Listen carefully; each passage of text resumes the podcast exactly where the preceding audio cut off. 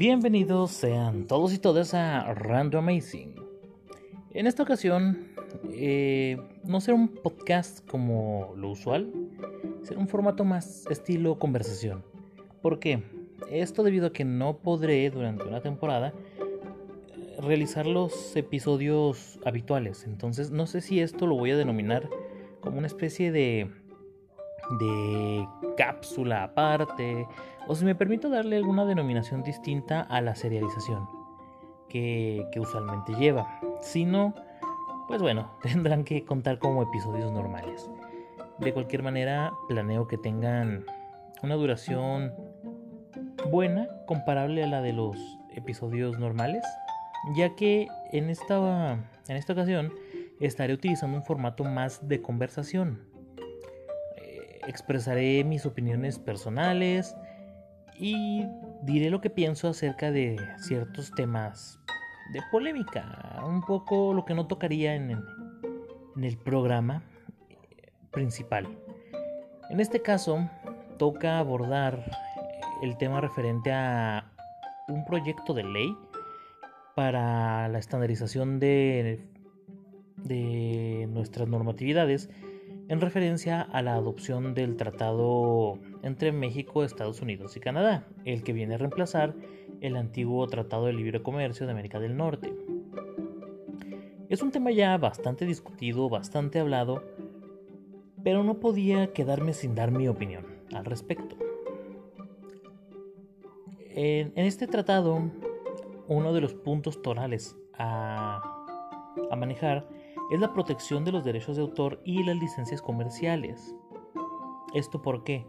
Como todo el mundo lo sabrá, en México se maneja un estado de incertidumbre, por así decir, digital, bastante grande, por el rezago en las leyes, por la laxa o nula vigilancia de las autoridades en este aspecto, etc. Es muy frecuente encontrar instituciones educativas tanto de iniciativa privada como de gobierno, empresas algo grandes, eh, inclusive dependencias de gobierno, utilizando software pirata.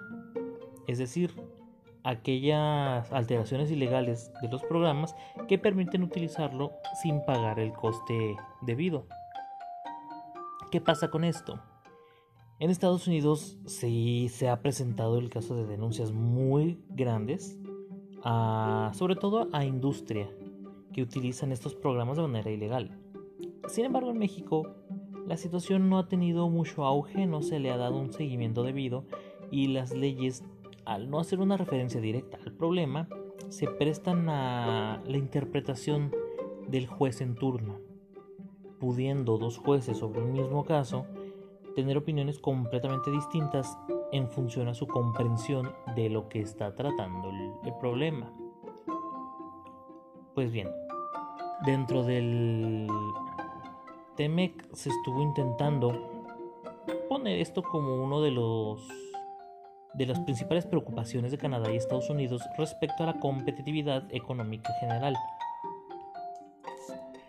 Por lo tanto, como vamos a aceptar, o más bien dicho, como está en proceso ya de, aceptación este tratado, hay que comenzar a adaptar las leyes que necesitemos para poder amoldarnos a las exigencias del mismo. Se proponía un periodo de adaptación de cinco años, una vez firmado y ratificado el acuerdo. Pero México, por algún motivo, intentó llevarlo bastante al extremo poniendo leyes al vapor. Una de estas es precisamente las reformas que afectan al Código Penal Federal con respecto a la protección de propiedad intelectual y derechos de autor, a la ley precisamente de derechos de, derechos de autor y todo ese tipo de, leyes de propiedad. ¿Qué sucede? Hay dos puntos muy extremistas que se están manejando. El primero de ellos por parte de la oposición y de una organización, creo recordar que es sin ánimo de lucro, llamada R3D, que es una red en defensa de los derechos digitales según sus siglas, los cuales estuvieron proponiendo de que dichas leyes, aparte de ser violatorias de los derechos humanos, eran una carta blanca para la extorsión digital y la censura. ¿Por qué? Dentro de los casos más extremos que planteaban que podrían presentarse eran incluso la encarcelación por la reparación de un equipo de computación o de un celular, debido a la protección de las patentes. Es decir, yo, eh, Samsung, puedo decidir en dónde se arreglan mis dispositivos. No cualquier persona va a tener la facultad de cambiar sus piezas, de abrirlos, etcétera, porque estaría violando mis términos y acuerdos de condiciones y estaría violando mis propiedades intelectuales al estar modificando mis dispositivos. Esto, sin duda alguna, no está estipulado de esta forma en la ley, pero es una exageración al hecho de que no hay una limitante dentro de las de las reformas propuestas a las normatividades en este aspecto.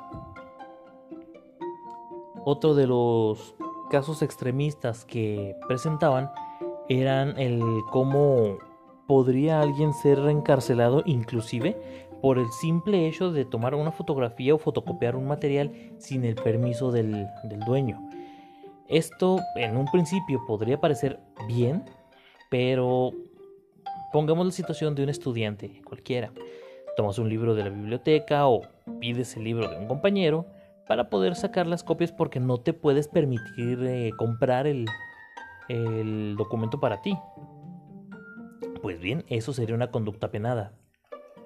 Otra de las de las ¿cómo decirlo?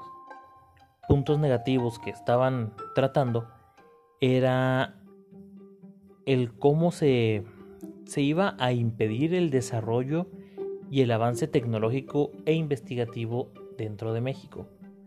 Una de las vertientes del hacking es el white hat hacking, o lo que se conoce como hacker de sombrero blanco, que son aquellos cuya utilidad o función, por así decirlo, es buscar las fallas de seguridad en los programas, páginas web, etc. y reportarlos a los dueños para que puedan corregirlos. ¿Sabes qué, Facebook? Encontré que si hago este, este y este procedimiento, puedo iniciar sesión en cualquier cuenta. Ah, perfecto. Se parcha el error. Muchas veces son pagados, otros por simple y mero ya no altruismo. Pues esta práctica estaría prohibida. Y no se limita únicamente a páginas web. El avance mismo de las tecnologías muchas veces consta en la ingeniería inversa ¿sabes qué? Quiero crear un telescopio tan potente que sea capaz de ver, ah, no sé, ¿qué te gusta? Las partículas elementales de la materia, vamos a exagerar. Pero ahorita solo tenemos un microscopio de electrones, de barrido electrónico, que me permite ver a nivel tisular únicamente células.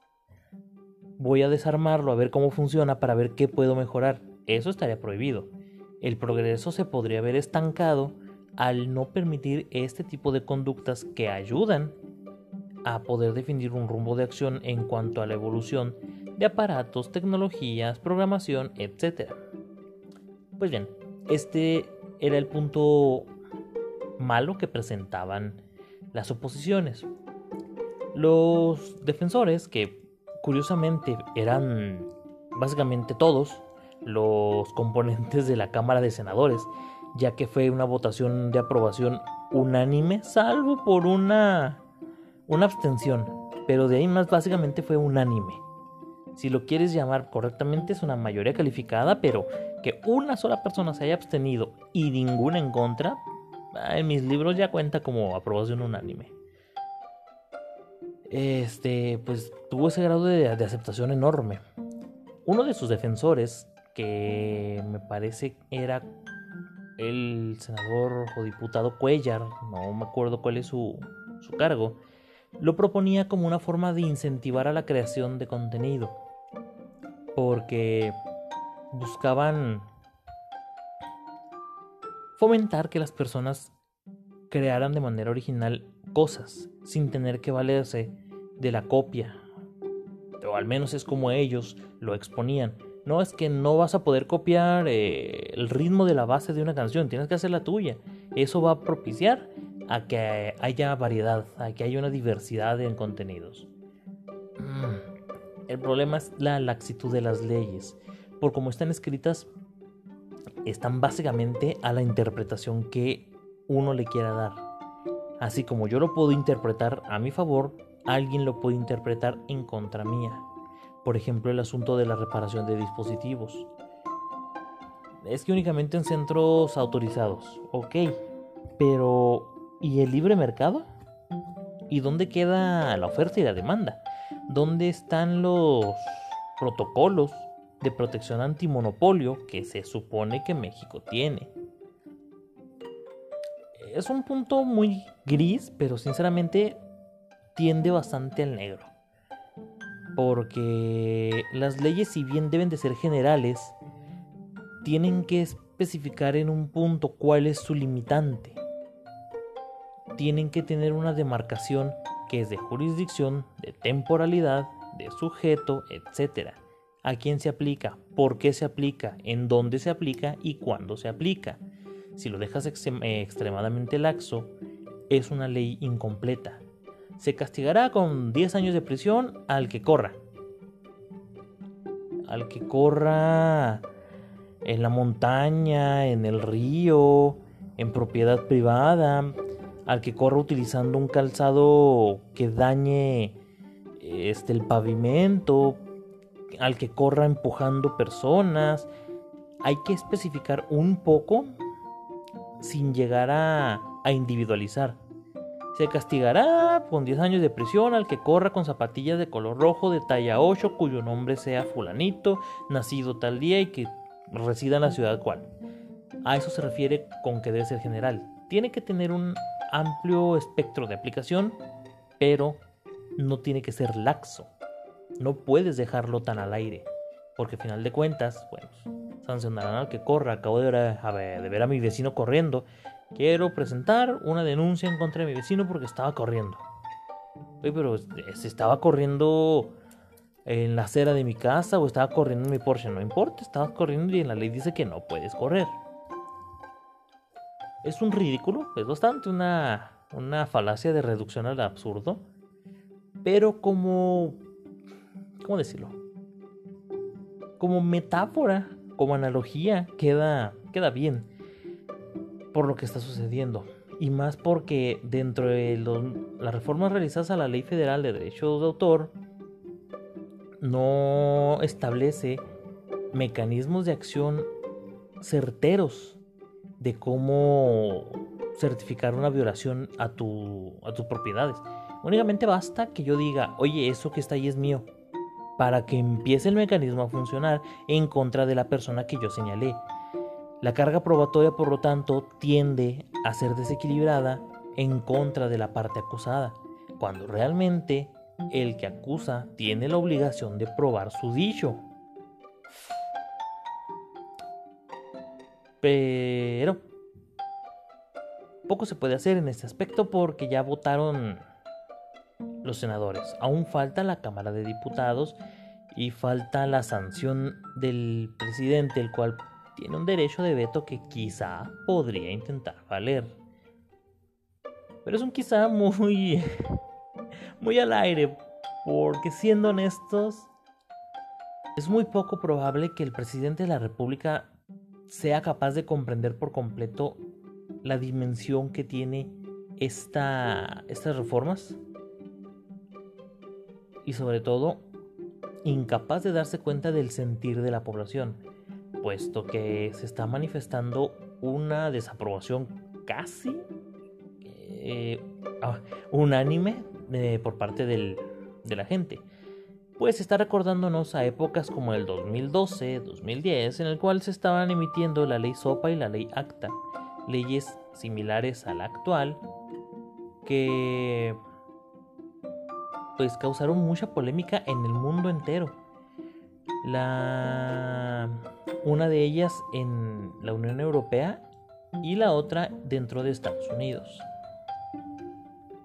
Por lo tanto, si hubo tanta polémica en otros países, es de esperar que aquí, con mayor motivo, se vaya a desatar un poco el caos en cuanto a la falta de apoyo hacia las unidades de gobierno. Faltará ver realmente qué sucede, a dónde llega a dónde llega todo este asunto porque hay muchas quejas y muchas denuncias por parte de las organizaciones no gubernamentales de violaciones a los derechos humanos e intentos de censura con esta armonización. Pero aún falta tiempo, aún, aún es pronto para saber qué sucede. No sería la primera vez, ni tampoco... ¿Cómo se llama? Ni tampoco sería extrañar que esta gobernatura, esta presidencia federal, se eche hacia atrás y estos legisladores igual, puesto que hay rumores de que la inclusión al IVA que realizaron a principios de mayo, junio, hay rumores de que la van a la van a anular por la gran bajada en la demanda de servicios digitales y de comercio electrónico puesto que a final de cuentas un 16% adicional a la bolsa mexicana en la situación actual que vivimos de carencia económica por la crisis y la pandemia, pues no le asentó bien a casi nadie. Entonces, teniendo en cuenta que hay rumores muy fuertes de que esa, esa ley de impuestos a los servicios digitales vaya a desaparecer el siguiente año, nos indica que también puede haber rumores de esta armonización sin armonía sea eventualmente también cancelada o cuando menos revisada porque a cierto grado sí se tienen que modificar las leyes y, y dejarlas de conformidad con lo que el tratado TEMEC nos propone y lo que las normatividades correspondientes de Estados Unidos y Canadá manifiestan.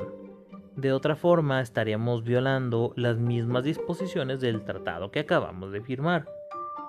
Que hasta donde sé, igual que pasó con el Tratado de Libre Comercio de América del Norte, no hay ninguna cláusula punitiva ni tampoco hay algún candado o alguna forma de excluir a uno de los países en caso de incumplimiento. No hay nada en absoluto. Se basa puramente en la buena voluntad de sus integrantes. Pero, de momento, mientras no aprendamos a voltear a otros lados, seguimos dependiendo de la economía estadounidense, por lo cual tenemos que armonizarnos sí o sí con sus reglamentos, pero de una forma más consciente, menos lesiva para la población y de preferencia más razonada, que no sean leyes sacadas al vapor.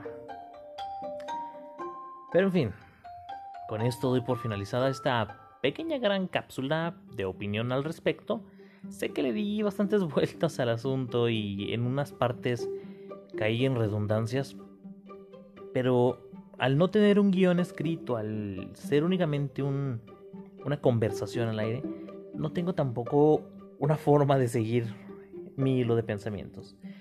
Más adelante quizá me plantee seguir haciendo estas cápsulas y dejar puntos clave, como si estuviera haciendo una exposición, pero de momento podremos decidir que es un prototipo de, programa dentro del programa. En fin, me gustaría recibir sus opiniones, así que voy a intentar dejar el acceso a un formulario de Google, pero creo que la descripción únicamente se puede ver en anchor.fm.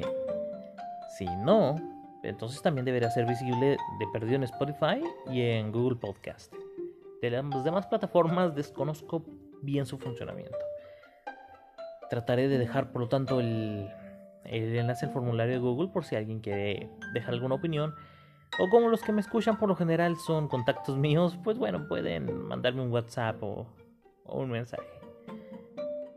En fin, esto es todo por mi parte.